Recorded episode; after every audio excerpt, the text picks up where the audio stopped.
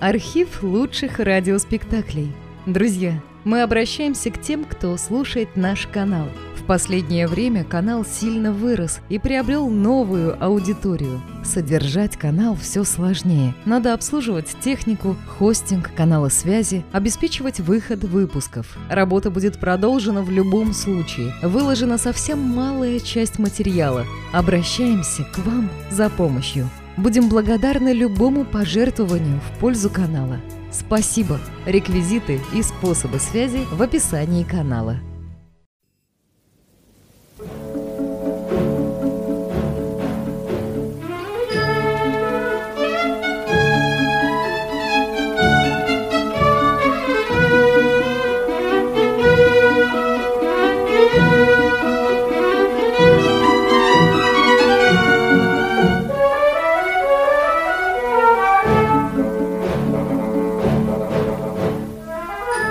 Человек в кэбе. По повести Конан Дойля «Собака Баскервилей».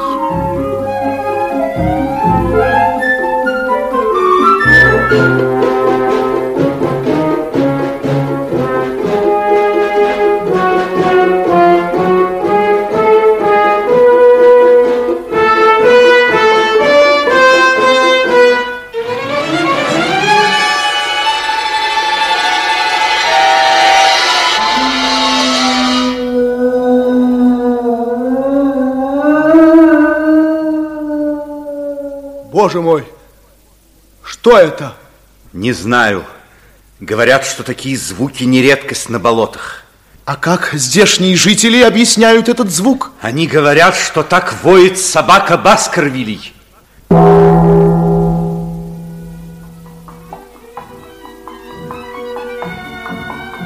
Дело очень нехорошее и опасное, Батсон. Я буду очень рад, если вы вернетесь на Беккер-стрит здоровым и невредимым. Да-да, Батсон. Так по дороге на вокзал меня напутствовал мой друг, знаменитый сыщик Шерлок Холмс, с которым мы, два холостяка, жили вместе на одной квартире в Лондоне на Беккер-стрит.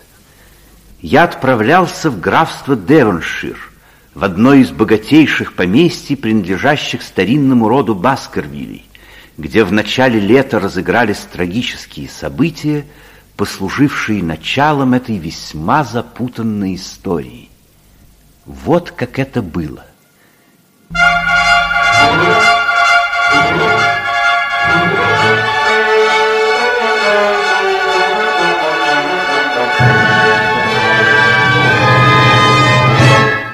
Что случилось? Берримор, почему вы вызвали меня среди ночи? Несчастье, доктор Мортимер, несчастье. Сэр Чарльз... Что с ним? Сердечный приступ? Скорее ведите меня к нему. Ваша помощь ему больше уже не нужна. О, Боже. Но, Берримор, вы в этом уверены? Ах, доведите меня скорее к нему. Прошу вас, следуйте за мной. Но почему вы идете не в дом? Где сэр Чарльз? Что произошло? Его убили? Не знаю. Не понимаю. Как обычно, сэр Чарльз вышел перед сном прогуляться по Тисовой аллее и долго не возвращался. Я встревожился, взял фонарь и пошел за ним, по его следам. Видите, вот они, на сыром гравии они хорошо видны. Ну, ну, ну. В самом конце аллеи я нашел моего несчастного хозяина. Боже мой, боже мой, какое несчастье. Какое несчастье. Вот следы сэра Чарльза. Они ведут к калитке, что в середине ограды. Посветите, Берримор. Да, как видно, он здесь стоял. Вот пепел от его сигары. Странно, калитка ведет на болото. Он никогда не выходил на болото ночью. Но калитка закрыта на замок, доктор. Да, Ну, идемте дальше, Берримор, ведите меня к нему. Пожалуйте сюда, к старой беседке. Мой бедный друг, как искажено его лицо. По-видимому, его сразил сердечный приступ. Берримор, дайте ваш фонарь. Что такое? Берримор, видите? Еще следы. Неужели же... Нет, этого не может быть. Глупые суеверия, не больше. Но это же не его следы. Доктор! Нет, это следы Так,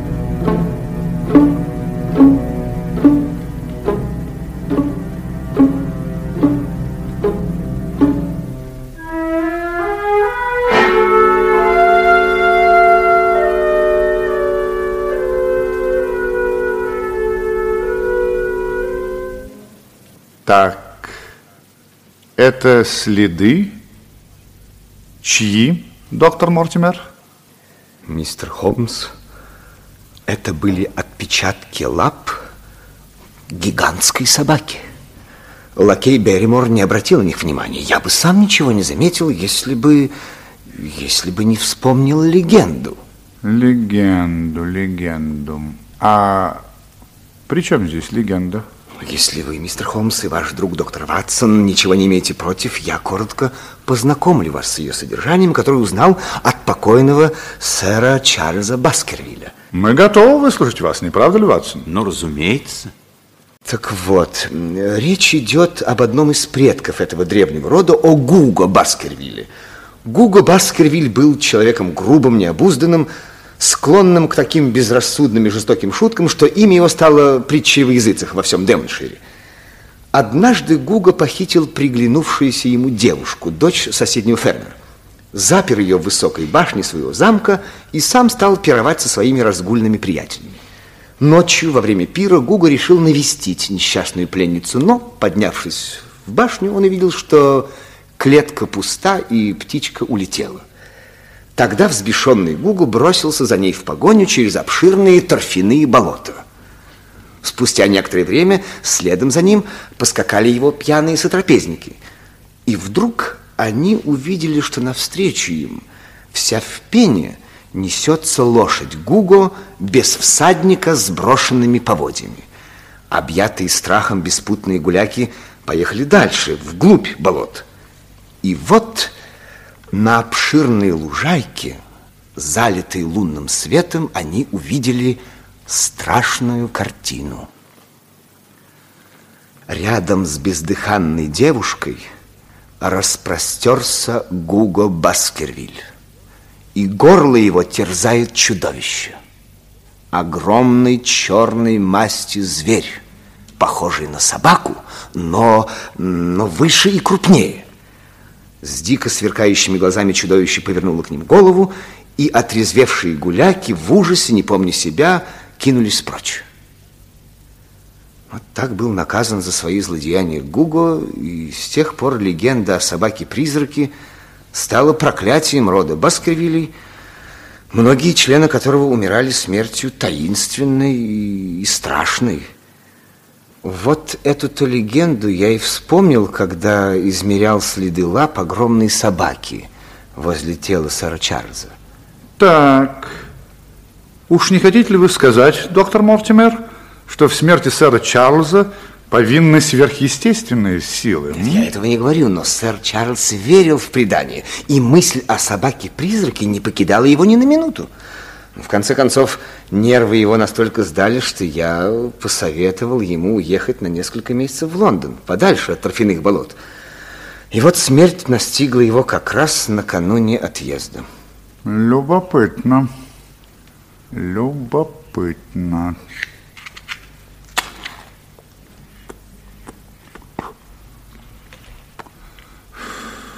Так, никаких следов насилия на его теле вы не обнаружили? Нет. Чем объясняете, что лицо его было искажено до неузнаваемости? Ну, внезапным удушьем. Угу. Вы говорили, что цыган, который проходил в это время через болото, слышал чей-то крик. В какой стороне? Видите ли, он этого не помнит, потому что, по его словам, был сильно пьян. Так, на болотах, наверное, есть овчарки. Да, но следы, которые видел я, принадлежали не овчарке. Вот за это я ручаюсь. Угу. Надо было обратиться ко мне сразу. Гравий – это такая страница, на которой можно многое прочесть. А теперь, когда прошло столько времени... Видите ли, мистер Холмс, я не собираюсь расследовать обстоятельства смерти несчастного сэра Чарльза. Ему это не поможет. Тогда но... зачем вы ко мне пришли? За советом. Скажите, как мне поступить с молодым наследником поместья Баскервилля, сэром Генри, которого я жду сегодня из Канады? Стоит ли привозить последнего отпрыска древнего рода в Баскервиль-холл, где многих предков его постигала трагическая судьба. Ну, видите ли, если вы считаете, что сэр Чарльз пал жертвой сверхъестественных сил, то эти силы могут погубить молодого человека не только в Девоншире, но и в Лондоне. Трудно представить себе дьявола с такой узкоместной властью. О, не шутите, мистер Холмс, это весьма серьезно, уверяю вас. Так, э, так что же, посоветуйте, что мне делать? Ведь сэр Генри приезжает через, через 50 минут. Я советую вам взять кэп и ехать на вокзал, встречать его. А потом?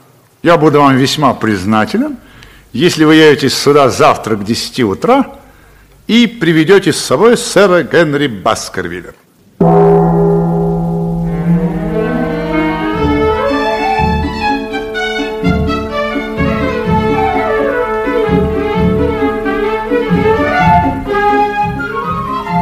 Сэр Генри, с которым доктор Мортимер пришел к нам на следующее утро, производил впечатление очень живого, здорового человека. Коричневый спортивный костюм хорошо сидел на его коренастой крепкой фигуре. Карие глаза смело смотрели из-под густых темных бровей. Говорят, мистер Холмс, вы умеете отгадывать разные ребусы. Ну, что вы скажете об этом письме, которое мне принесли сегодня в номер отеля? Разрешите взглянуть? Прошу. Кто-нибудь знал, где вы остановились? Нет, никто. Никто. Я сам выбрал отель после встречи с доктором Мортимером. Но там, очевидно, остановился доктор Мортимер. Нет, нет, я живу у знакомых. Хм, любопытно. Кто-то очень интересуется вашими передвижениями, сэр Генри. Так, что же здесь написано? Если рассудок и жизнь дороги вам, Держитесь подальше от торфяных болот. Так-так.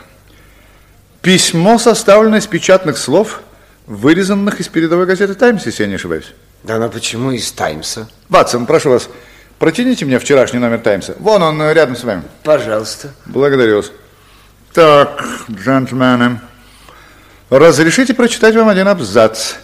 Если кто-нибудь старается внушить вам, что та отрасль промышленности, в которой вы лично заинтересованы и так далее, держитесь подальше от таких людей, ибо рассудок должен и так далее, и нарушить нормальную жизнь, интересы которого дороги всем нам.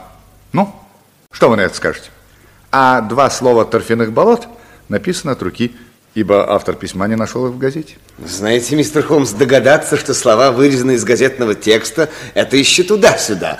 Но безошибочно назвать газету, да еще указать статью, из которой они взяты, это превосходит всякое воображение. Ну, почему? Сыщик должен разбираться в шрифтах, которым набираются газеты. Шрифт Таймсона нельзя спутать со слепым шрифтом дешевеньких вечерних листков, например. Вот и все, доктор Мортимер. Браво, мистер Холмс, браво, но что вы можете еще сказать по поводу этого письма? Что оно написано в какой-то гостинице и что автор нервничал. А почему вы так думаете? Слова наклеены небрежно, в спешке. Перо дважды запнулось на одном слове, и его пришлось трижды обмакнуть в чернильницу. Значит, чернил было мало. Собственное перо и чернильницу редко доводят до такого состояния. А в гостиницах это обычная история. Да ну что значит это письмо? Не знаю, не знаю. Не знаю.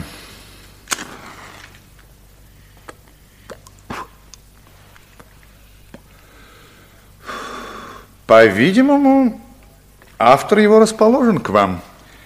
И предупреждает вас об опасности. А может быть, наоборот, кому-нибудь выгодно отпугнуть меня от Баскервиль-Холла? Не знаю, не знаю, не знаю. И это не исключено. Надо решать, сэр Генри, можно ли вам ехать в свое родовое поместье или нет. Ну, нет. Как бы там ни было, я туда поеду. Знаете что, мистер Холмс, приходите ко мне в отель часа через два вместе с доктором Ватсоном, мы позавтракаем и решим все окончательно. Едва за нашими посетителями захлопнулась входная дверь, как Холмс, до сих пор сохранявший ленивое спокойствие, мгновенно преобразился. Ватсон, одевайтесь, скорей. Нельзя терять ни секунды. Вы хотите догнать их? Ни в коем случае, друг мой. Мы пойдем на некотором расстоянии от них, не теряя их из виду.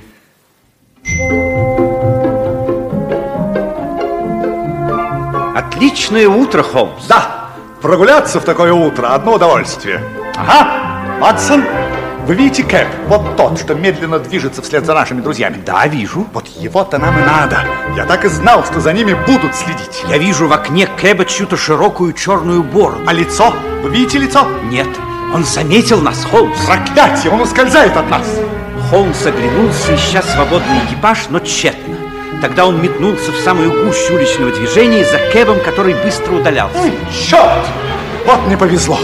Как я не догадался взять Кэп? Что это за человек, Холмс? Понятия не имею. Я смог лишь убедиться, что за сэром Генри кто-то следит. Как жаль, что мы не успели заметить номер Кэба. Сейчас мы зайдем вот сюда, в рассыльную контору. Мне тут нужен один мальчуган, очень сообразительный парень. Да вот и он сам. Доброе утро, сэр. Доброе утро, Картрайт. Картрайт. Вы должны обойти 23 гостиницы в районе Чаринг-Кросса. Слушай, сэр. Вы дадите каждому швейцару по шиллингу и скажете, что вам нужно осмотреть мусор, выброшенный вчера из корзин. Объясните это так. Одну важную телеграмму доставили не в тот адрес, по ошибке, и вам велено ее разыскать. Да, сэр. А на самом деле вы будете искать изрезанную страницу Таймса, вот эту. Вы сможете ее отличить от других? О, да, сэр. К вечеру телеграфируйте мне на Беккер-стрит, как обстоят дела. Слушаюсь, сэр. А теперь запросим по телефону Кэбмена за номером 2704 Ватсон. Неужели вы могли хотя бы на минуту подумать, что я не запомню номер Кэба? И отправимся к сэру Генри на завтрак.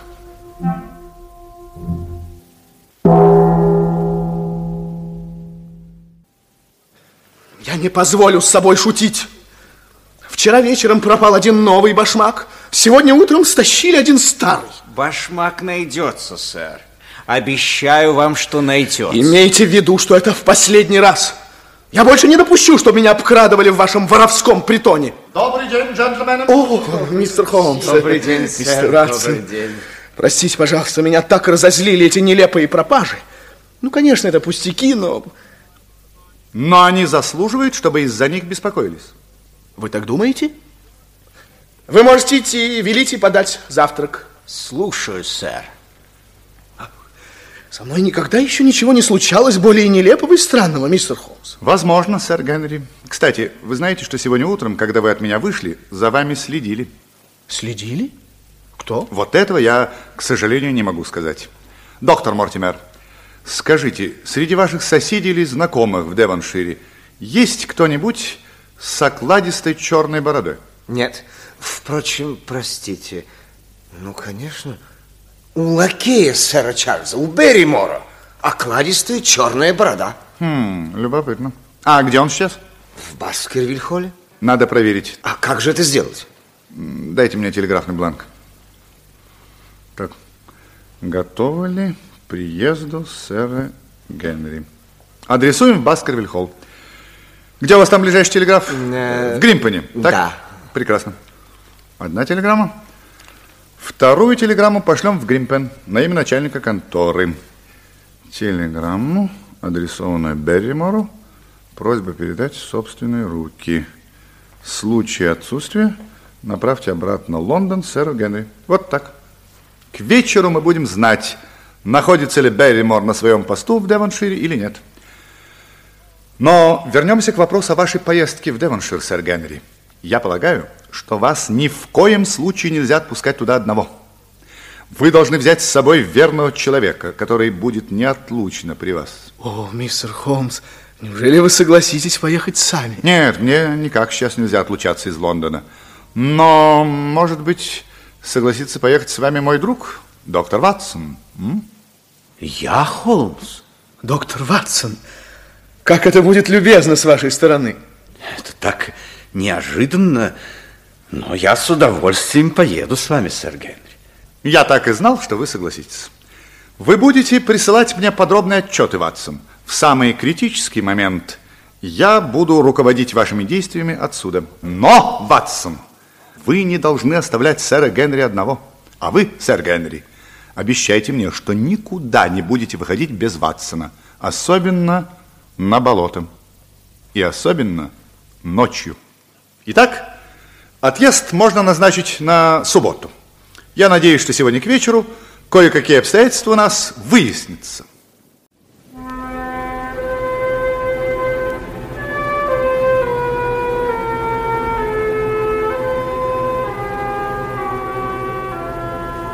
К вечеру действительно кое-что выяснилось.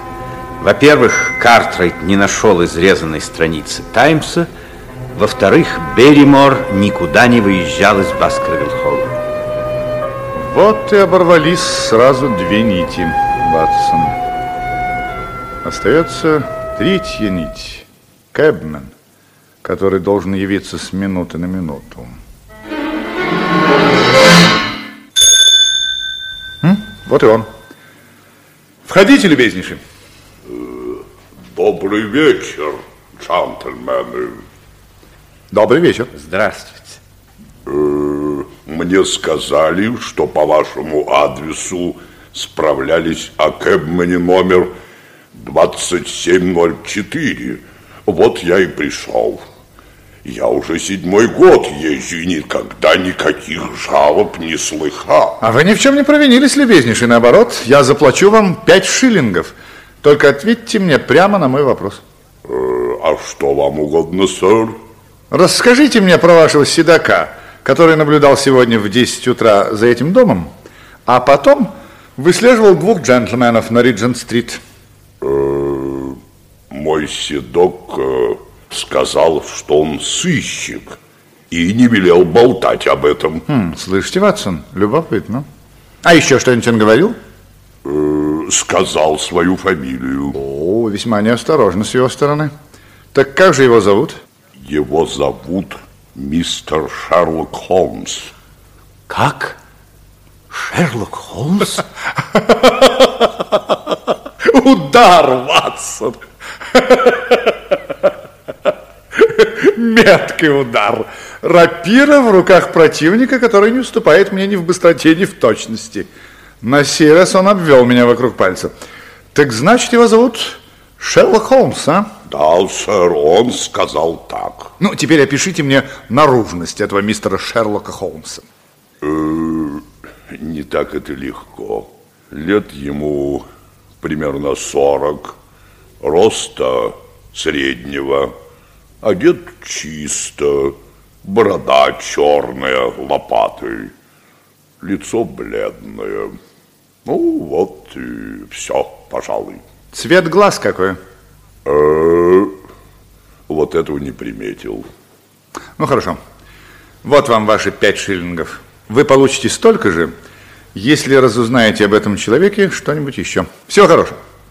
Э, Доброго здоровья, сэр.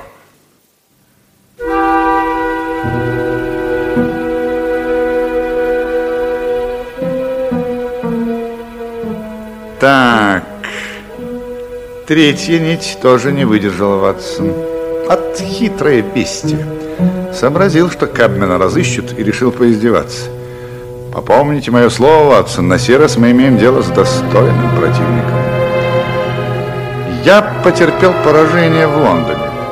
Ну что ж, будем надеяться, что вы отыграетесь в Девоншире.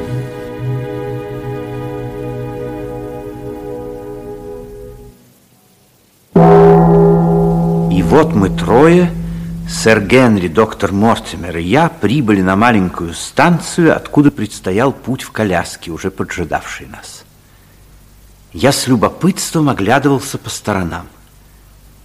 Перед нами поднималось крутое взгорье.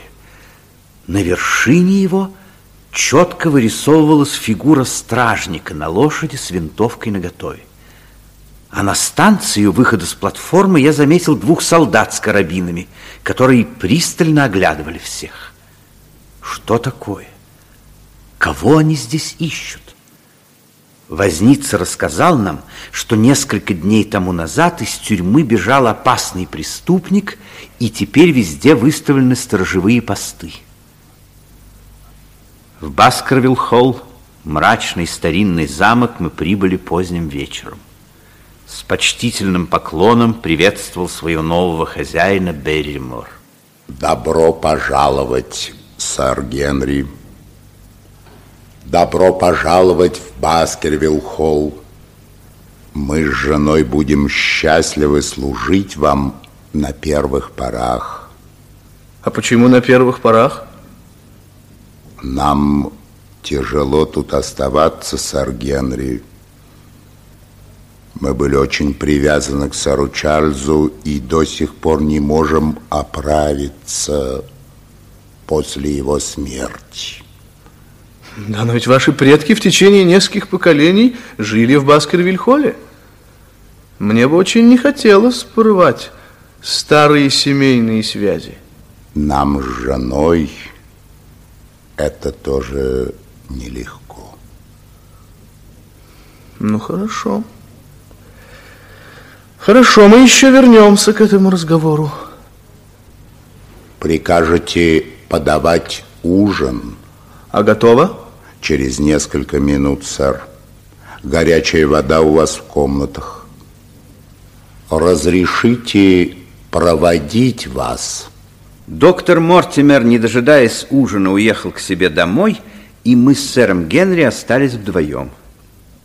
Столовая в нижнем этаже, длинная, с огромными черными балками над головой, за которыми виднелся закопченный потолок, поразила нас своим сумрачным видом. Возможно, что пылающие факелы и буйное веселье средневековых перов смягчали мрачность этой комнаты.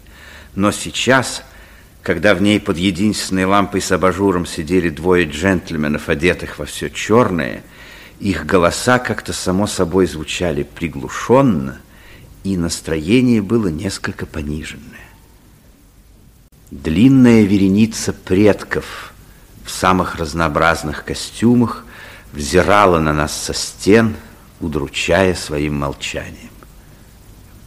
Я вздохнул с облегчением, когда наконец очутился в отведенной мне более современной комнате. Спальня сэра Генри была напротив моей почти дверь в дверь.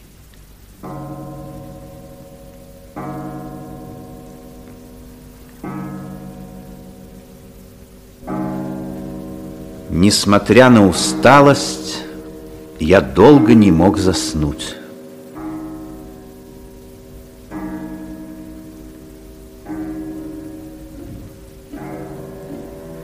Что это? Или мне почудилось?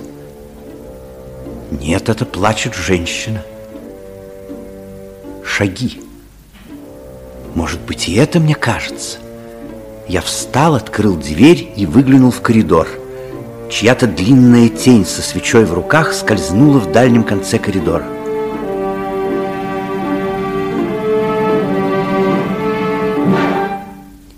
Я тихо пошел следом. Тень вошла в одну из комнат, оставив дверь полуоткрытой. Я заглянул и увидел Берримора, стоявшего возле окна. Он поднес свечу к самому стеклу и долго вглядывался куда-то в ночной мрак. Потом он тихо застонал и погасил свечу. Я поспешил к себе. Странно, очень странно. Утром я смотрел комнату, куда ночью ходил Берримор. Из окна далеко расстилался вид на болото. Что здесь делал Берримор?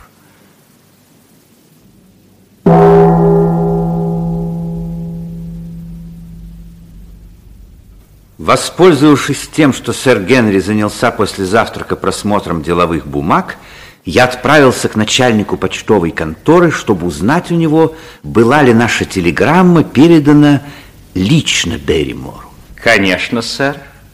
Я доставил ее мистеру Берримору, как было указано. А кто ее относил? Мой сынишка. Джеймс, Да, папа! ты ведь доставил телеграмму в Баскервиль-холл мистеру Берримору? Да, папа. И вручил ему самому? Э, Нет, мистер Берримор был где-то на чердаке, а я отдал телеграмму его жене. И она обещала тотчас же передать ему. А самого мистера Берримора ты не видел? Э, Нет, сэр. Я же говорю, что он был на чердаке. Так. А откуда же ты знаешь, где он был, если сам его не видел? Ну, жена-то должна была знать, где он. Ведь телеграмма доставлена. А если произошла какая-нибудь ошибка, пусть мистер Берримор сам пожалуется. Продолжать расспросы было бессмысленно, но мне стало ясно, что хитрая уловка Холмса ни к чему не привела. Мы так и не узнали, уезжал ли Берримор в Лондон или нет. Допустим, что уезжал. Но по чьему наущению он действует? Какой смысл ему преследовать Баскервилей? Или же, напротив, это он написал странное предостережение сэру Генри? Раздумывая обо всем, я быстро шагал по дороге в Баскервилл-холл. Путь лежал по безлюдной, унылой местности вдоль болот. Мои размышления были прерваны звуком быстрых шагов позади меня. Я оглянулся и увидел худощавого высокого блондина лет 35-40 с чисто выбритой постной физиономией.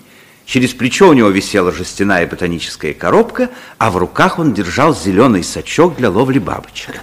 Простите мою смелость, э, доктор Ватсон. Да, но... Э, Мы здесь народ не церемонный, не дожидаемся официальных представлений.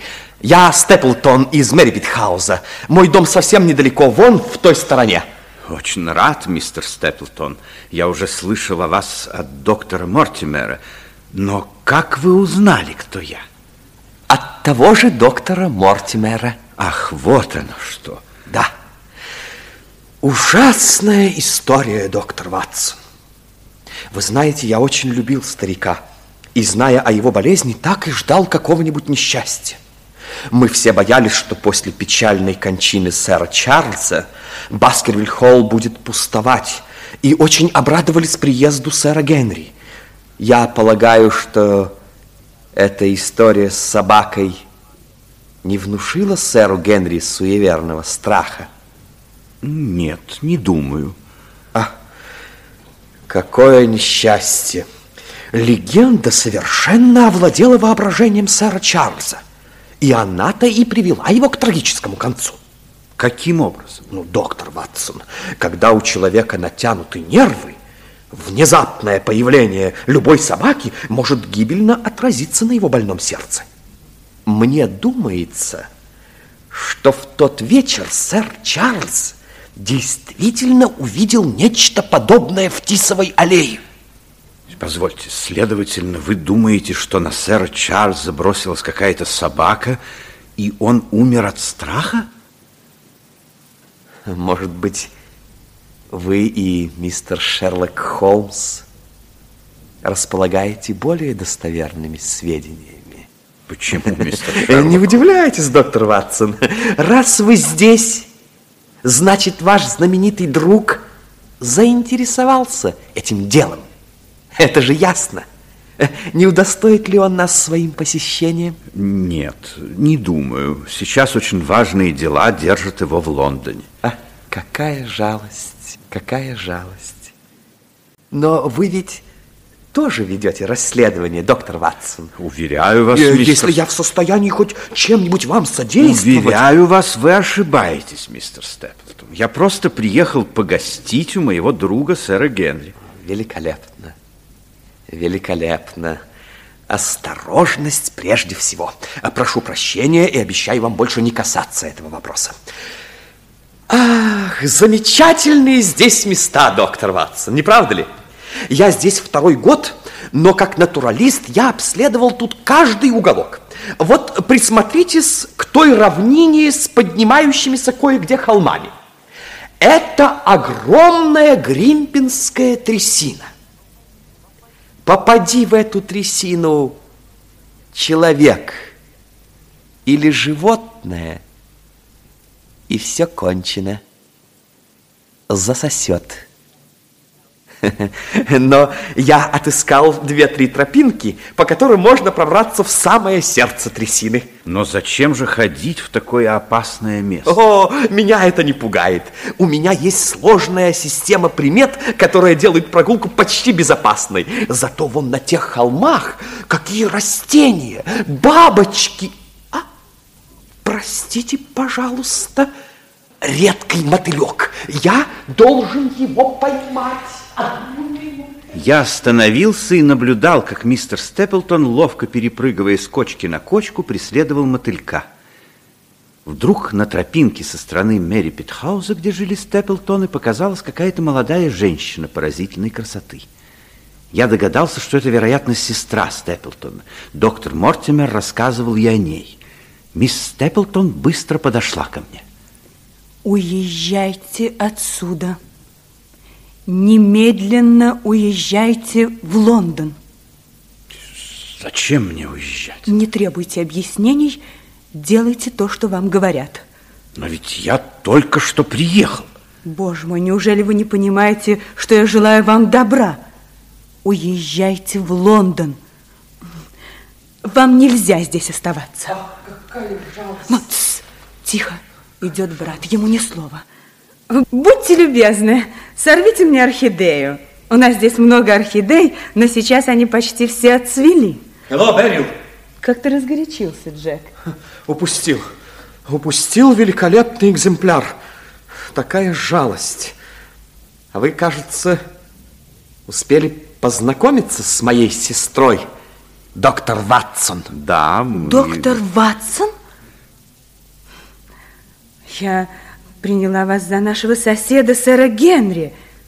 Значит, мы говорили, не понимая друг друга. О чем же вы говорили? Мисс Степлтон. Эм, я рассказывала доктору Ватсону об орхидеях.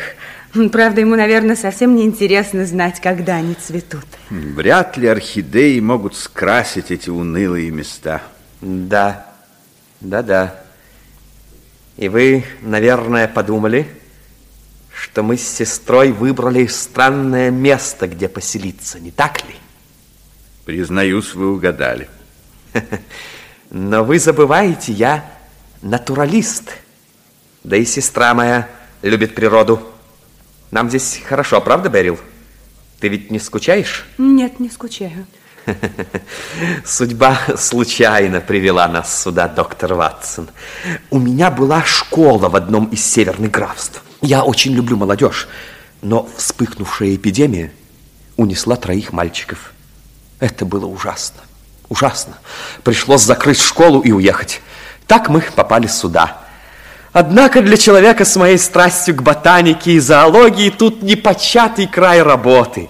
Я радуюсь, что оказался здесь. Э, но, доктор Ватсон, я вижу, вас что-то тревожит. А я надоедаю вам своими признаниями. Мистер Степлтон, я действительно озабочен, как попасть вовремя к обеду в Баскервилл-холл, когда в моем распоряжении всего полчаса. А я никогда не прощу себе, если из-за меня вы и сэр Генри будете вынуждены сесть за стол десятью минутами позже. До свидания, доктор Ватсон. До свидания. До, до скорого свидания, не так ли? Прошу вас, передайте сэру Генри, что мы с сестрой будем счастливы познакомиться с ним и видеть его у себя.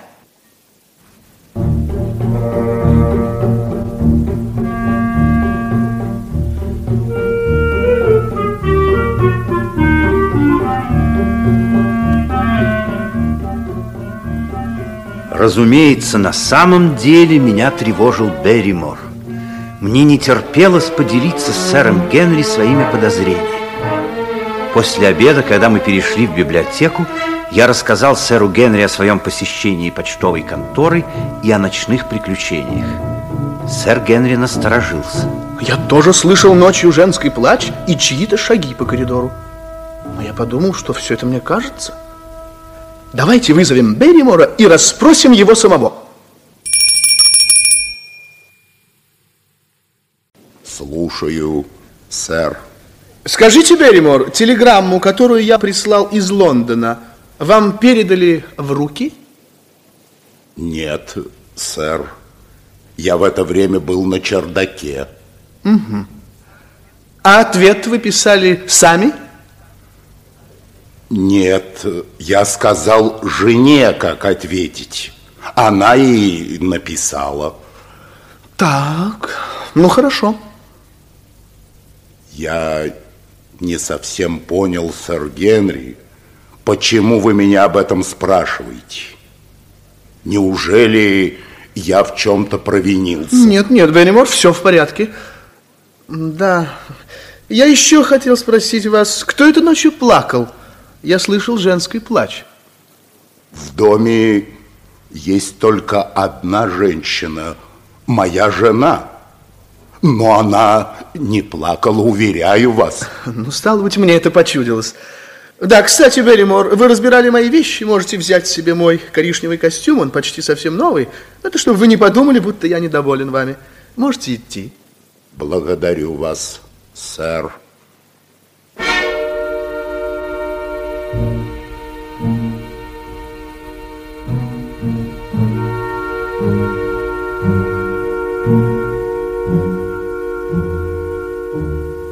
Что же нам делать, доктор Ватсон? А как бы поступил в этом случае ваш друг, мистер Холмс? Он выследил бы Берримора и узнал бы, в чем тут дело. Так давайте мы это сделаем вдвоем. Вы согласны, доктор Ватсон?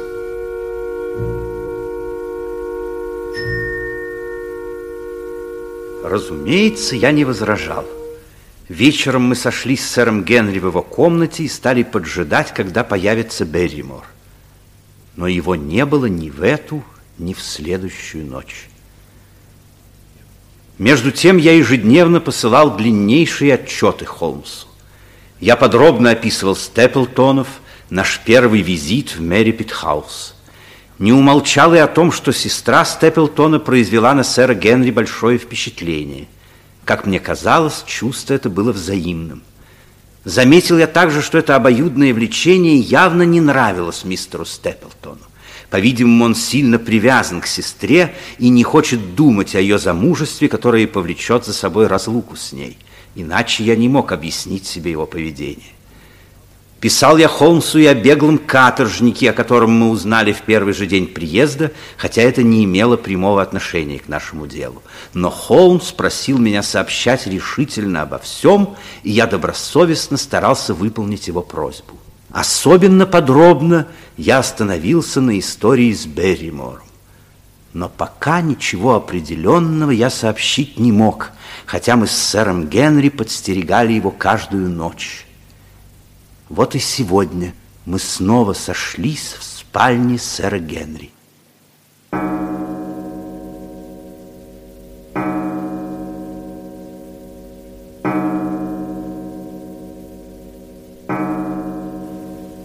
Мы прикрутили фитиль у лампы и сидели, куря папиросу за папиросой в полном молчании.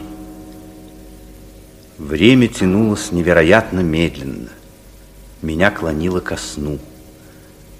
Мы готовы были уже отчаяться, как вдруг послышались тихие шаги. Он!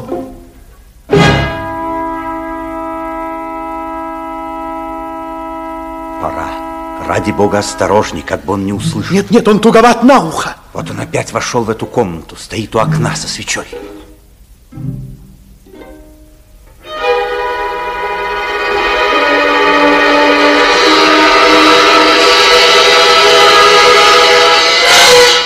Берримор, что вы здесь делаете? Ничего, сэр. Окно, сэр. Я проверяю по ночам, все ли заперты. Даже на втором этаже? Да, сэр. Во всем доме. Слушайте, Берримор, мы решили добиться от вас правды, и чем скорее, тем лучше. Ну, довольно изворачиваться. Что вам здесь понадобилось? Не спрашивайте меня, сэр. Клянусь вам, это не моя тайна. Я не могу ее выдать. Зачем вы светили в окно? Не спрашивайте меня. Это, вероятно, условный знак, сэр Генри. Сейчас посмотрим, будет ли какой-нибудь ответ. О, видите? Из темноты светит желтая точка. Нет, нет, сэр, уверяю вас. Перенесите свечу направо, Ватсон. Вот так. Видите, сэр Генри? Огонь тоже передвинулся. Ну, негодяй, ты все еще будешь упорствовать? Ведь это же сигнал. Признавайся, кто твой сообщник, что вы тут замышляете? Это мое дело, сэр. Вас оно не касается.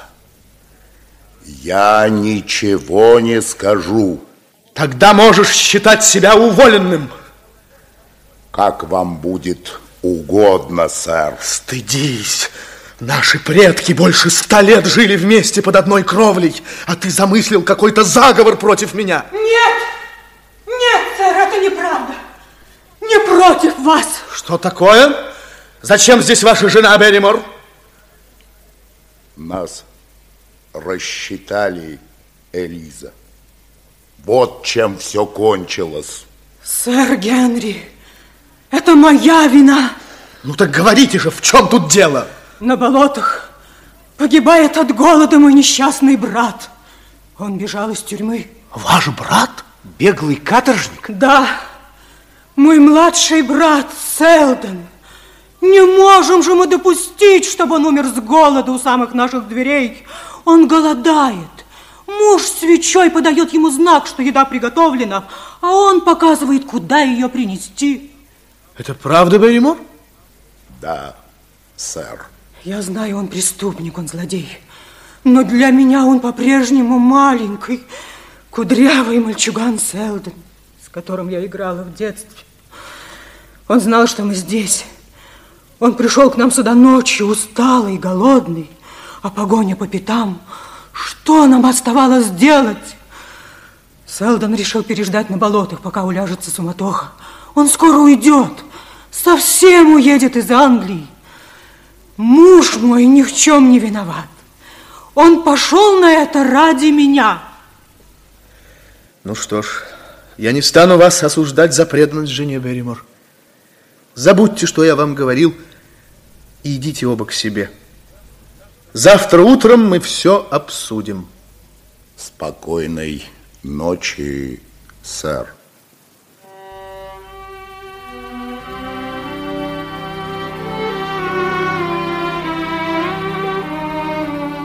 Сказать по правде, Ватсон, я рад, что Берриморы оказались честными людьми. Я тоже, сэр Генри. Мы теперь узнали всю подоплеку их поведения, и это значительно прояснило обстановку. Но тайна торфяных болот остается по-прежнему неразгаданной.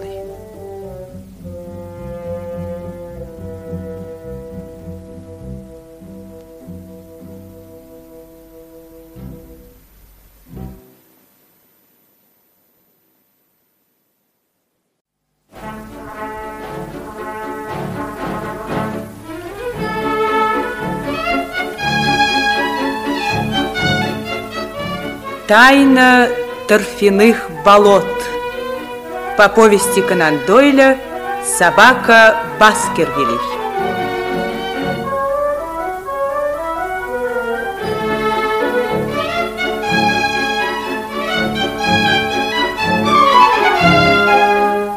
Туманный серый день, моросит дождь.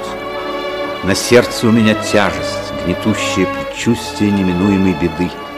Оснований для беспокойства достаточно. Все события указывают на присутствие здесь темных сил. Смерть сэра Чарльза в точности совпадающая с семейным преданием, толки среди фермеров, о бегающей по ночам огромной собаки, у которой из глаз и пасти пышет пламя. А что, если по болотам действительно бегает какая-то огромная собака? Да. Но даже если оставить собаку в стороне, как объяснить то, что было в Лондоне? Анонимное письмо, неизвестный в Кеби. Кто он? Друг или враг? И где он? Остался ли в Лондоне или последовал за нами? Эти вопросы неотступно преследовали меня весь день. После обеда мы с сэром Генри сидели в его кабинете, как вдруг появился Берримор. Вам послышалось, Берримор? Я не звал вас. Я это знаю, сэр. Прошу прощения, но я должен сказать вам нечто важное. Говорите, Берримор. У меня нет тайн от доктора Ватсона. Вы так хорошо обошлись со мной и моей женой, сэр, что я хочу как-нибудь отблагодарить вас. Я кое-что знаю, сэр. Речь идет о сэре Чарльзе. Вам известны обстоятельства его смерти? Нет, сэр. Но я знаю, почему он стоял у калитки в такой поздний час. У него было свидание с женщиной. Свидание с женщиной? У сэра Чарльза? В то утро ваш дядюшка получил письмо. Оно было единственным, и потому я его запомнил. На штемпеле стояла Кумп Тресси. Дальше? На днях моя жена, убирая в кабинете сэра Чарльза, случайно обнаружила в глубине камина полусгоревший листок бумаги. Сохранился самый конец, где было написано «Умоляю вас, как джентльмена, сожгите это письмо и будьте у калитки в 10 часов вечера». Внизу стояли инициалы «Л», «Л». «Л», А где этот обрывок у вас? Нет. Он рассыпался у меня в руках. Так. А кто же это такая, Л.Л.? Не знаю, сэр. Угу. Ну, хорошо, Берримор. Спасибо. Можете идти. Слушаю, сэр. Ну, Ватсон, что вы скажете об этом новом луче света? По-моему, он еще больше сгустил тьму. Да, верно. Ах, если бы нам удалось выследить эту ЛЛ, тогда бы многое прояснилось. Нужно немедленно сообщить обо всем Холмсу. Может быть, это наведет его на нужный след. Я почти уверен, что он тотчас же приедет сюда. Что и говорить, обстановка не из веселых. О, кажется, дождь перестал. Не хотите ли, Ватсон, пройтись немного перед сном? У меня чертовски разболелась голова. Мы надели непромокаемые плащи, вышли в парк и молча зашагали по темной тиссовой аллее, прислушиваясь к монотонному вою осеннего ветра и шороху осыпающихся листьев под ногами. Вот и калитка в середине ограды. За ней расстилаются необъятные таинственные болота.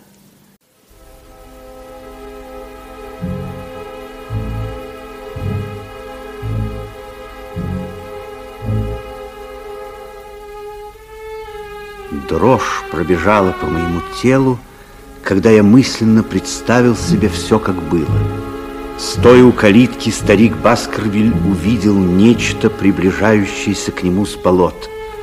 Он бросился бежать и бежал до изнеможения, пока не упал мертвым.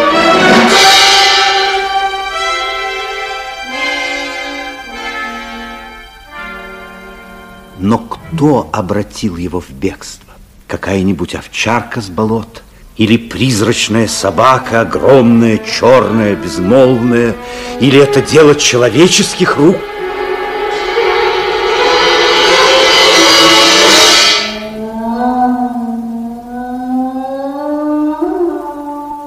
Боже мой, Ватсон, что это? Не знаю. Говорят, что такие звуки не редкость на болотах. А как здешние жители объясняют этот звук? Они говорят... Они говорят, что так воет собака Баскервилей. Да неужели во всех этих небылицах есть хоть доля правды? Да неужели мне угрожает какая-то неведомая опасность? Вы не верите в это? Конечно, нет, сэр Генри. Да, все-таки одно дело смеяться над такими глупостями в Лондоне, и совсем другое слышать этот вой здесь. Я далеко не трус, Ватсон, но у меня кровь стынет в жилах от этих звуков.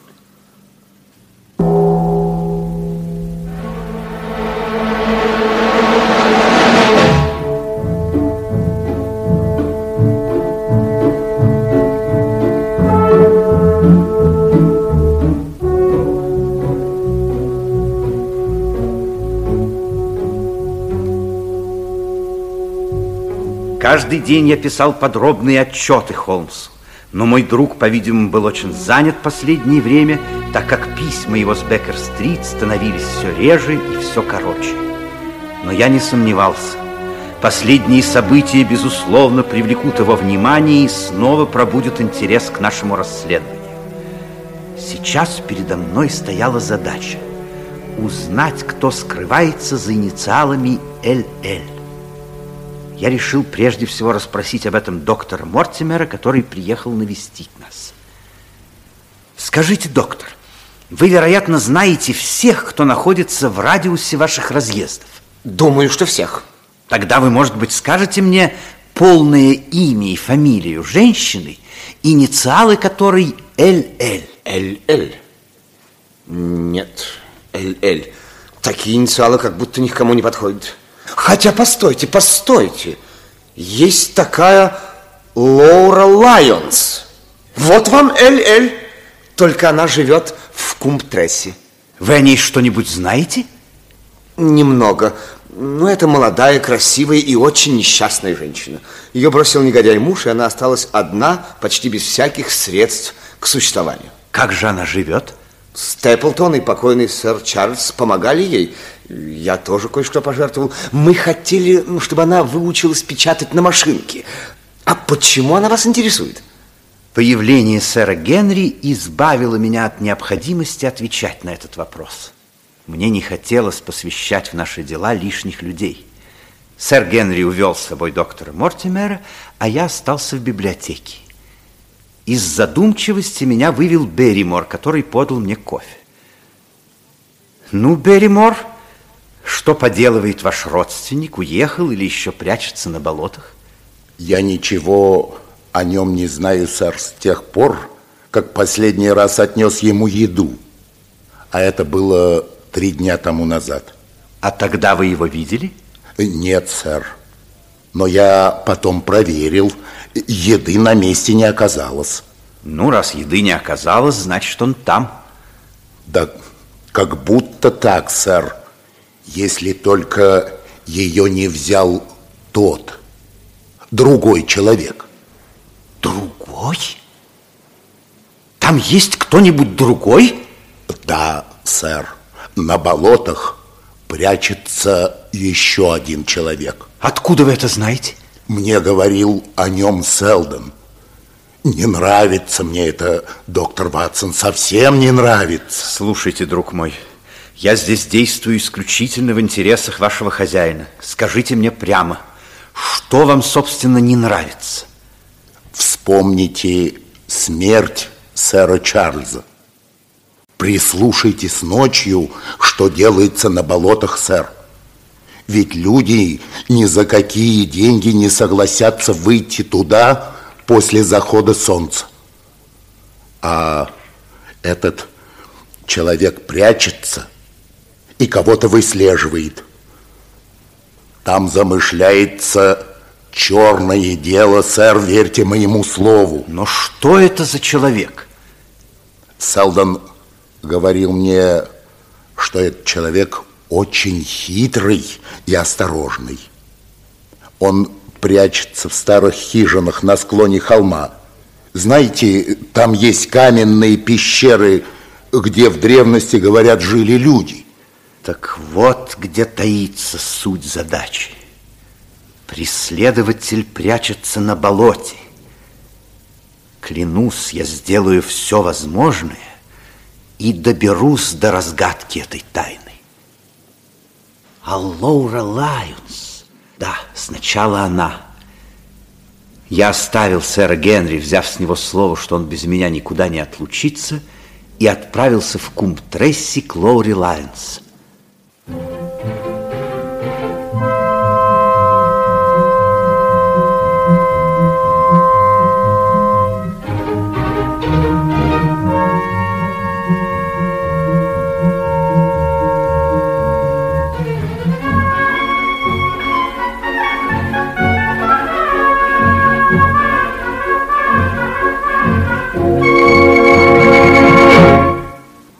Как же, миссис Лайонс, писали вы сэру Чарльзу или нет? Если вам угодно, да. Я писала ему. Благодарила его за великодушие и деликатность. Что еще вам угодно знать?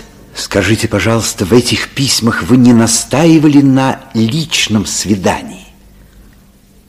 Я считаю такой вопрос неуместным, сэр. Простите, сударыня, но я вынужден повторить его. Хорошо, я отвечу.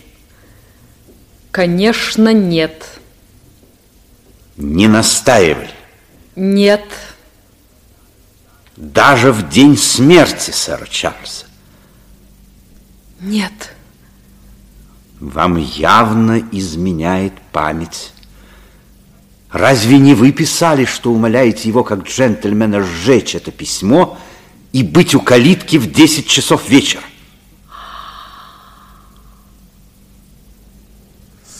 Значит, нет на свете порядочных людей. Вы несправедливы к сэру Чарльзу, сударыня. Он исполнил вашу просьбу – но иной раз можно прочитать и сожженное письмо. Ну, хорошо. Я писала сэру Чарльзу. Мне нужны были деньги на развод. Я хотела просить у него помощи. Я узнала, что он уезжает на следующий день, и потому поспешила назначить ему свидание накануне вечером. Что же было, когда вы пришли? Я никуда не ходила. Как? Я никуда не ходила, клянусь вам, что я говорю правду. Хорошо, я верю вам. Но почему же вы не пошли?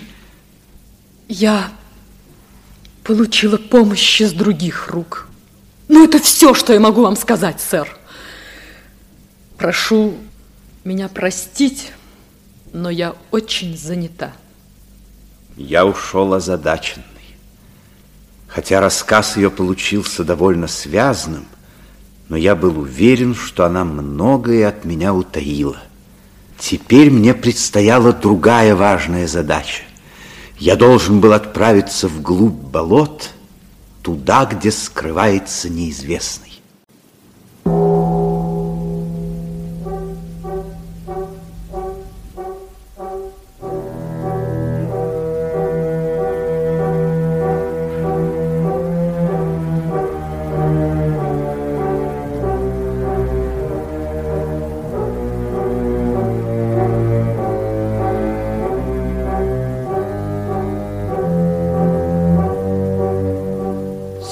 Солнце уже садилось, когда я добрался, наконец, до древних хижин. На одной из них уцелела крыша, по-видимому, неизвестный скрывается именно в этой норе. Отбросив в сторону сигарету, я быстро подошел к входу в хижину и заглянул внутрь. Хижина была пуста. Но чутье не обмануло меня.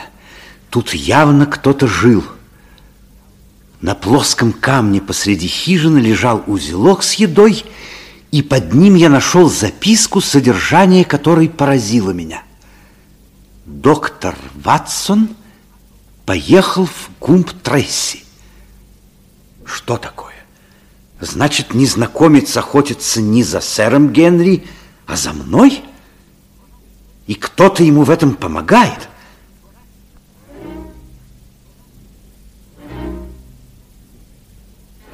Какие-то невидимые силы осторожно и умело стягивают вокруг нас тончайшую сеть. Я дал себе клятву не выходить из этой хижины, не узнав все до конца.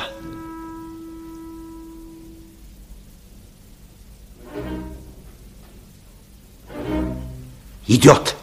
Я отскочил в самый темный угол и взвел курок. Такая чудесная ночь, дорогой Ватсон. Зачем сидеть в духоте? На воздухе гораздо приятнее. Холмс. Холмс! Выходите, Ватсон, и, пожалуйста, поосторожнее с револьвером. Холмс, дорогой! Ватсон! Я и не подозревал, что вам удалось найти мое временное пристанище. И никак не думал застать вас здесь. Это выяснилось всего лишь за 20 шагов до хижины. Да ну как? Ватсон, умоляю вас, если в будущем вы захотите провести меня, перемените сначала марку сигарет. Вон он, ваш окурок, видите, валяется возле тропинки. Вот оно что. Вы, вероятно, бросили его перед тем, как взять приступом мою хижину, Совершенно да? верно. Ну, а зная ваш дотошный характер, я догадался, что вы устроили мне засаду, держа револьвер наготове. Ведь я-то думал, что вы в Лондоне. Я и хотел, чтобы вы так думали. Вы не доверяете мне, Холмс? Друг мой, умоляю вас, не сердитесь. Ваша помощь для меня бесценна. Но если бы я жил здесь открыто, противники наши были бы на чеку. Я должен оставаться за кулисами и выступить на сцену в самую критическую минуту. А кто же приносит вам еду? О, не беспокойтесь обо мне, мой друг. Я привез с собой Картрайта. Помните мальчика из рассыльной конторы? Он великолепно обслуживает меня. А кроме того, это лишняя пара глаз и лишняя пара ног, весьма быстрых. А мои отчеты? Значит, я писал их впустую? Нет, нет, нет. Вот ваши отчеты, видите? Вот они. Я так устроил, что они попадали ко мне с запозданием только на один день. А, Картрайт уже побывал здесь. Что это за бумажка? Так вы ездили в Кумб-Тресси, Ватсон? Да. Повидаться с Лоурой Лайонс? Да. Откуда вы про нее знаете? Но я же не зря живу здесь. Но ведь... Не спрашивайте меня пока ни о чем. Скажу одно. Собака существует на самом деле. Я это понял еще в Лондоне, когда у сэра Генри пропал старый башмак. Ведь собаке нужно было дать понюхать какую-нибудь вещь сэра Генри, чтобы навести ее на след. Я затягиваю сети вокруг преступника, Ватсон. Еще день, самое большее два, и у меня все будет готово. А до тех пор берегите сэра Генри.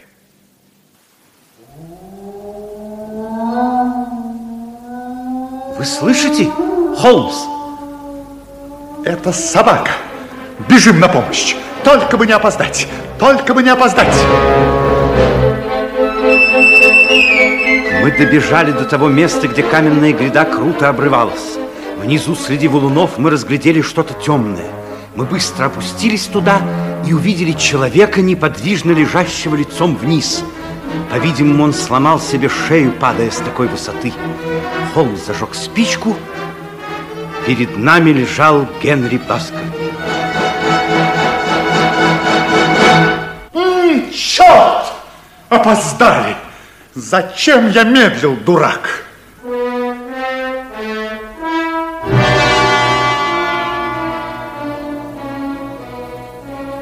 Я никогда не прощу себе, что оставил его одного. Моя вина больше, Ватсон. Но кто же мог знать, что сэр Генри, несмотря на все мои предостережения, рискнет выйти на болото один? Но где же собака? Где это чудовище? Постойте, подождите, Ватсон. Что это? Вы видите? Ватсон, у него борода. Борода! Вы сошли с ума. У него борода! Это не сэр Генри. Ведь это... Это беглый каторжник Селдон. На нем только костюм сэра Генри. Костюм? Да, да. Да, тот самый, в котором сэр Генри приехал из Канады. Боже мой, как я сразу не вспомнил. Сэр Генри при мне подарил его Берримору, а тот отдал Селдону. Бедняга Селдон. Да, бедняга. Несчастный погиб из-за костюма. Собаки, конечно, дали понюхать тот самый старый башмак сэра Генри и пустили ее по следу. Но почему собаку выпустили на болото именно сегодня ночью? Холмс. Тише. Кто-то идет. Неужели Степлтон? Ватсон, ни слова о собаке.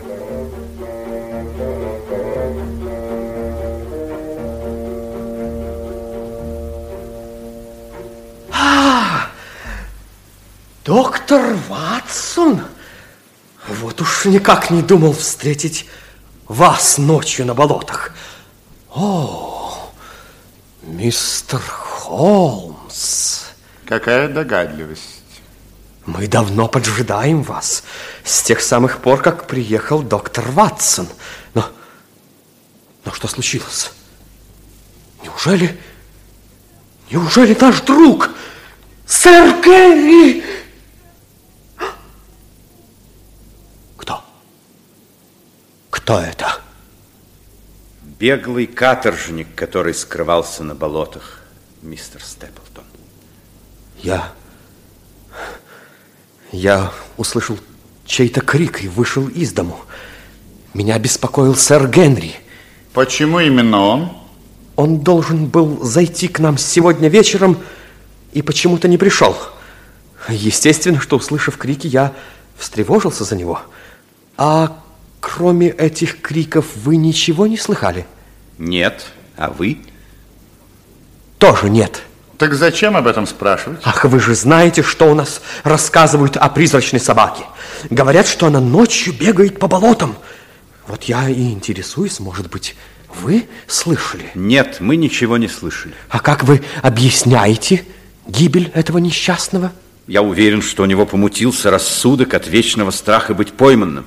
Вероятно, бегал по болотам в припадке сумасшествия и свалился под откос. Да. Да, да, да, да, вполне правдоподобно. А вы, что вы думаете, мистер Холмс?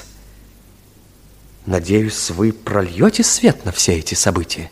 При расследовании надо опираться на факты, а не на легенды и слухи. Вообще у меня с этим делом ничего не получается. К тому же завтра я уезжаю в Лондон. Завтра? Почему так скоро? У меня в Лондоне важные дела. Очень жаль. Очень жаль, мистер Холмс. Что делать? Пойдемте, Ватсон. Сэр Генри нас, наверное, заждался. А этого несчастного придется оставить здесь до утра. Я телеграфирую о случившемся в Лондон. Спокойной ночи, мистер Стептон. Спокойной ночи, джентльмены. Холмс, вы зайдете в Баскервиль-холл? Да. Теперь уже не имеет смысла скрываться. Ватсон, не говорите сэру Генри о собаке. Пусть он приписывает смерть Селдона тем же причинам, которые старался подсказать нам Степлтон. Так сэру Генри легче будет перенести испытание, которое ждет его завтра.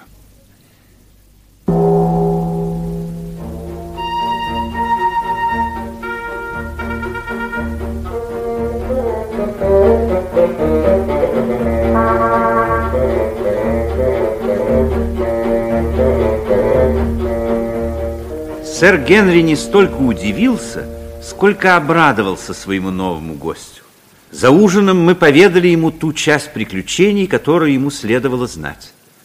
Рассказ наш не способствовал хорошему настроению сэра Генри. Да.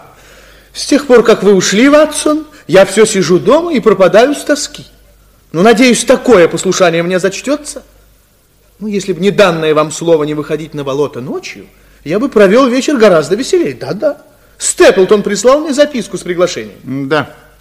Вы провели бы вечер гораздо веселее. Я в этом не сомневаюсь. Кстати, вы, вероятно, не цените тот факт, что, глядя на человека со сломанной шеей, мы оплакивали вас. Это почему же? Потому что злосчастный каторжник был в костюме с вашего плеча. Что? Да-да. У Берримора могут быть из-за этого неприятности с полицией. Да нет, вряд ли. На костюме не было меток. Ах, так. Ну, его счастье. Да и ваше также, поскольку вы все замешаны в укрывательстве каторжника. Мне следовало бы, как добросовестному сыщику, арестовать всю вашу компанию. Мистер Холмс, не шутите. Расскажите лучше, как обстоит наше дело. Удалось ли вам разобраться во всей этой путанице? Дело на редкость трудное и запутанное. Для меня некоторые пункты до сих пор еще покрыты мраком. Но я не сомневаюсь, что... Позвольте. Позвольте. Что? Что вас так поразило, мистер Холмс? Вот, эти великолепные портреты. Это ваши предки, разумеется, сэр Генри, а? Да, да, мистер Холмс. Простите меня, но я не мог сдержать свой восторг. Ватсон утверждает, что я ничего не смыслю в живописи, но это в нем говорит чувство соперничества, так как мы расходимся с ним в оценках. Бьюсь об заклад, что вот этот кавалер в черном бархатном камзоле написан Меллером, не правда ли? Да, вы не ошиблись. А вы знаете, кто изображен на этом портрете? Кто? Виновник всех бед. Злодей Гуго, положивший начало легенде о собаке Баскервиле. Неужели? Любопытно. Любопытно. А с виду он такой спокойный, тихонький. Только в глазах есть что-то бесовское. Да бог с ним, с Гуго. Вы мне лучше скажите, мистер Холмс, что если бы мы завтра все вместе пошли бы к Степлтонам? Они приглашали нас с Ватсоном к обеду. Ну, конечно, они будут рады видеть и вас. К сожалению, это невозможно. Завтра я должен уехать и забрать с собой доктора Ватсона. Как? Я в первый раз слышу. Увы, Ватсон, это совершенно необходимо. Ну, тогда и я не останусь. В Баскервиль-холле жить одному не очень-то уютно. Нет, вам нельзя покидать свой пост, сэр Генри. Вы же дали слово слепо повиноваться мне. Ну, хорошо, я останусь. Но что я еще должен сделать? Сидеть опять дома? Нет. Вы можете пойти к Степлтонам, сэр Генри. Туда поезжайте на лошадях. Затем отошлите коляску обратно и скажите, что домой пойдете пешком. Через болото? Угу. Ночью? Да. Но вы же сами столько раз удерживали меня от этого. А теперь можете идти спокойно. Я настаиваю на этом, потому что уверен в вашем мужестве. Ну, хорошо, я сделаю так, как вы хотите. И если вы дорожите жизнью, возвращаясь обратно, не сворачивайте с тропинки, которая ведет из Мэри Питхауса к Гримпенской трясине. Все будет исполнено в точности, мистер Холмс. Спокойной ночи, джентльмены. Спокойной ночи, сэр Генри. Спокойной ночи. Ватсон, подождите минутку. Ватсон, вам никого не напоминает портрет Гуга Баскервилля? М? Вот, смотрите. Я прикрою локоны и шляпу.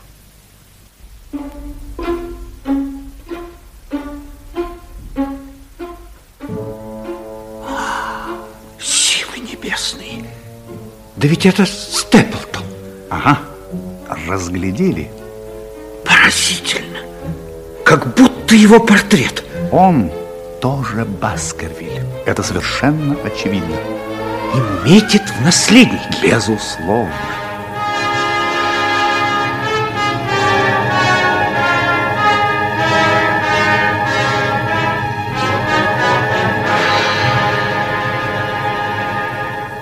Этот случайно попавшийся мне на глаза портрет помог мне восполнить один из самых трудных пробелов. Так значит, Степлтон? Да, да, он убийца. Неужели вы до сих пор не догадывались, Ватсон? Нет, ни на минуту. Постойте, подождите, Холмс. Стало быть, человек в кэбе тоже Степлтон? Да, он, он. Степлтон рассчитывал, по-видимому, разделаться с сэром Генри в Лондоне, но когда увидел, что я вмешался в это дело, то счел за благо уехать и здесь опутать сэра Генри своими сетями. Но почему же вы его не арестовали, Холмс? Ведь он был в ваших руках. А что бы это дало нам? Ватсон, дорогой, мы же ничего не можем доказать. Нас поднимут насмех в суде, если мы явимся туда с фантастической историей о собаке-призраке и подкрепим ее такими уликами. А смерть сэра Чарльза? Но мы-то знаем, что он умер от страха. Но как убедить в этом 12 тупиц, которые в суде будут присяжными заседателями? На чем основаны предположения о собаке? Прямой связи между собакой и гибелью сэра Чарльза и Селдона нет. Никто этой собаки не видел. У нас нет доказательств, Ватсон. Что же вы намерены предпринять, Холмс? Я уже все обдумал. Мой план почти готов. Большие надежды я возлагаю на Лоуру Лайонс. Я собирался к ней, но вы меня опередили. Кстати, я не успел вас расспросить. Что вы от нее узнали? Особенно похвастаться я не могу. Она признала, что назначила сэру Чарльзу свидание в день его смерти. Говорит, что хотела просить у него денег на развод с мужем. О, это очень важно. Я не знал, что она хотела развестись с мужем. Так, так, любопытно, любопытно. Вы, вероятно, знаете, что Степлтон в большой дружбе с миссис Лайонс? Нет, я ничего об этом не слыхал. А это факт. Они встречаются, обмениваются письмами. Вообще между ними полное согласие, что дает нам крупный козырь в руки. Можно было бы пустить этот козырь в ход, чтобы воздействовать и на жену Степлтона. На жену? Да. Женщина, которую он выдает за свою сестру, на самом деле его жена Ватсон. Я ничего не понимаю. Видите ли, Степлтон, рассказав вам часть своей биографии, сделал огромную ошибку. Я ведь навел справки. и узнал, что у него действительно была школа на севере Англии, и что там разыгралась эпидемия, и несколько учеников умерло, после чего директор и его жена, фамилия у них была тогда другая, Ванделер, скрылись. Все их приметы совпадают в точности. Он счел за благо переменить фамилию и для выполнения своих целей решил жену выдать за сестру. Теперь я понимаю, почему Степлтона привело в такое бешенство ухаживание сэра Генри за его мнимой сестрой. Разумеется, Ватсон. Да, но почему же она пыталась предупредить сэра Генри об опасности и умоляла его уехать отсюда? И она же послала ему предупреждение в Лондоне. Помните письмо? Конечно.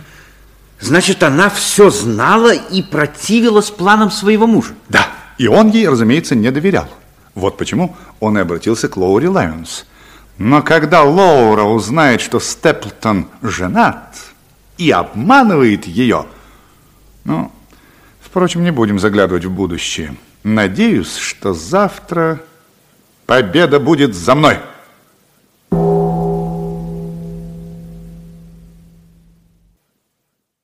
Рано утром карета сэра Генри доставила нас с Холмсом на вокзал и вернулась обратно в Баскервиль-холл. Таким образом, сэр Генри был уверен, что мы уехали, но на самом деле мы и не думали отправляться в Лондон. Это была уловка Холмса, чтобы усыпить подозрительность Степлтона и внушить ему мысль, что ему некого бояться. Вместо Лондона мы держали путь неподалеку, в Кумб-Тресси, к Лоури Лайонс.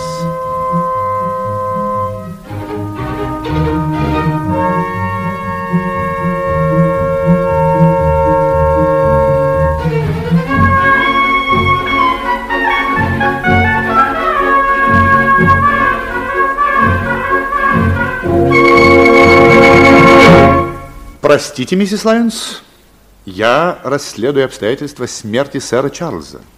Я буду с вами откровенен. Речь идет об убийстве. И улики таковы, что под следствием может оказаться не только ваш друг мистер Степлтон, но и его жена. Его жена? Да. Особо которую он выдает за свою сестру, на самом деле его жена. Нет, позвольте, позвольте, но почему я вам должна верить? Вот фотография с надписью на обороте. Узнаете эту руку? Вот документы с подробными описаниями мистера и миссис Ванделер. Они носили раньше эту фамилию. А вот...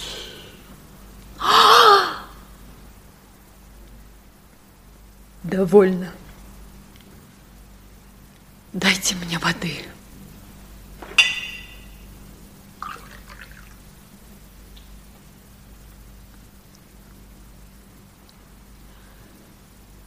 Этот негодяй обещал жениться на мне, если я получу развод. Значит, он лгал мне. Я была слепым орудием в его руках. Какая низость! Это письмо к сэру Чарльзу. Вы писали его под диктовку Степлтона. Да. А потом, когда письмо было прислано, Степлтон убедил вас не ходить на свидание, так? Да. О дальнейших событиях вы узнали только из газет? Да. Степлтон взял с вас слово, что вы никому не скажете о предполагавшемся свидании. Да. Он сказал, что смерть сэра Чарльза произошла при загадочных обстоятельствах. Если о письме узнают, то я буду взята на подозрение. Он запугал меня, и я решила молчать. Так. В общем, вы счастливо отделались. Он был в ваших руках, и прекрасно знал это, а вы живы. Последние месяцы выходили на краю бездны. Итак, Ватсон, мало-помалу дело выясняется. Очень скоро все станет на свои места.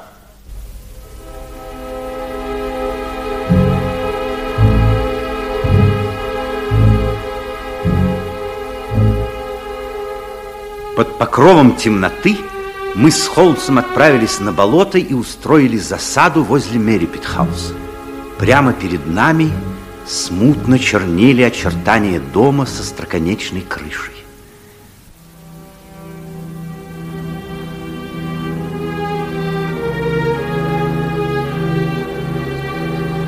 Холмс попросил меня тихонечко подойти к дому, заглянуть в окошко и посмотреть, что там делается.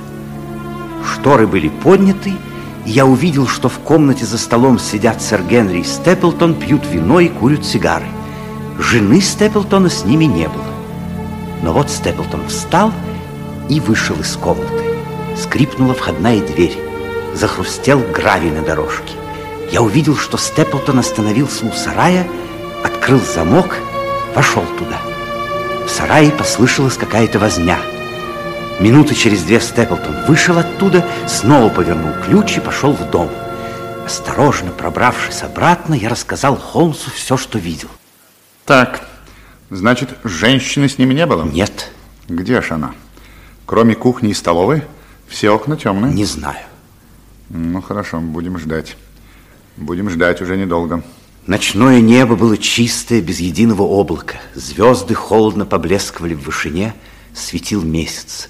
Над Гримпинской трясиной слался густой белый туман. Смотрите, Ватсон, туман движется прямо на нас. Это нехорошо. Хуже некуда. Туман – единственное, что может нарушить мои планы. Теперь все.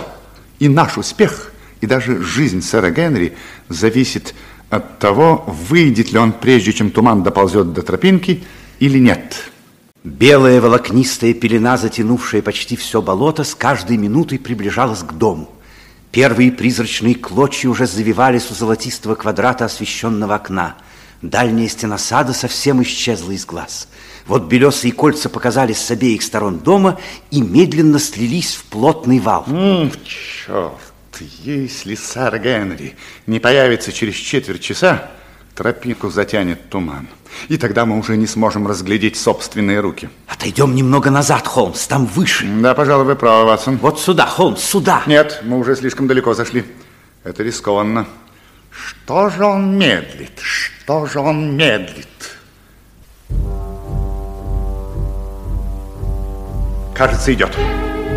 Идет. Шаги все приближались, и вот из-за тумана выступил тот, кого мы поджидали. Сэр Генри быстро шагал по тропинке, прошел мимо нас, стал подниматься по отлогому холму. Он то и дело оглядывался, то и дело...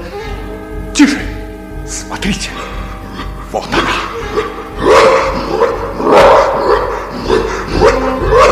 Из-за сплошной стены тумана вырвалась огромная, черная, как смоль, собака. Такой собаки еще никто из смертных никогда не видел.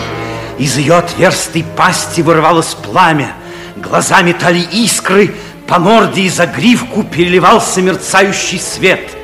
Чудовище неслось по тропинке огромными прыжками, принюхиваясь к следам нашего друга. А, стреляйте!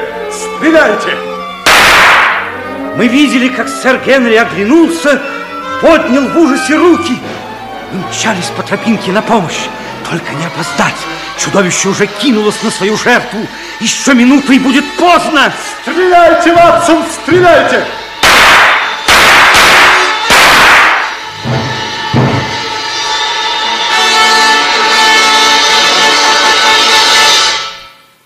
Мы подоспели вовремя.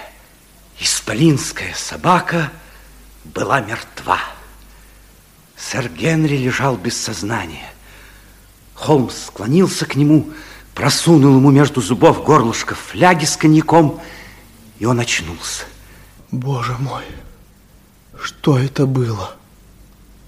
С привидением, которое преследовало ваш род, сэр Генри, покончено. Раз и навсегда. Смотрите, Холмс, я дотронулся до собаки, и моя рука светится. Ну-ну, фосфор. Особый препарат, без запаха, чтобы не исчезло у собаки чутье. Простите, сэр Генри, что мы подвергли вас жестокому испытанию, но я никак не ожидал, что Степлтон подготовил такой чудовищный эффект. К тому же нам помешал туман, и мы не могли оказать собаке достойную встречу. Мистер Холмс, вы спасли мне жизнь. Сначала подвергнув ее опасности, Но, к сожалению, я не мог поступить иначе. Я должен был поймать Степлтона с поличным. Теперь состав преступления налицо. Игра Степлтона проиграна.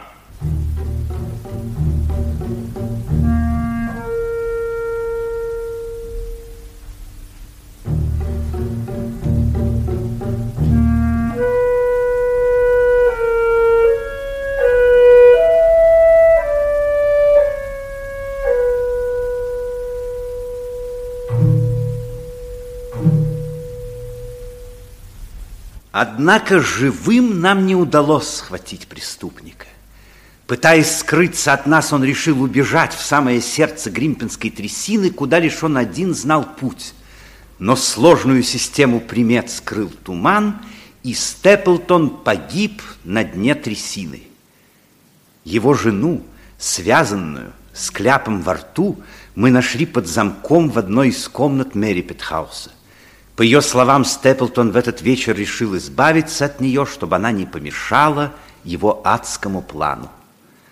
Вот, пожалуй, и все.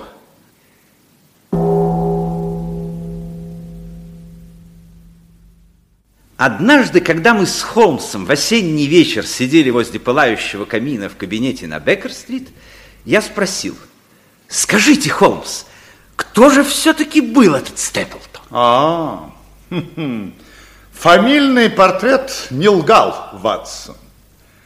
Степлтон оказался сыном Роджера Баскервилля, младшего весьма беспутного брата сэра Чарльза, умершего в Южной Америке от желтой лихорадки. Сын оказался достойным своего отца. В Коста-Рико он растратил казенные деньги, и ему пришлось бежать оттуда в восточную часть Йоркшира, где он открыл школу. Но об этом эпизоде его жизни вы кое-что знаете.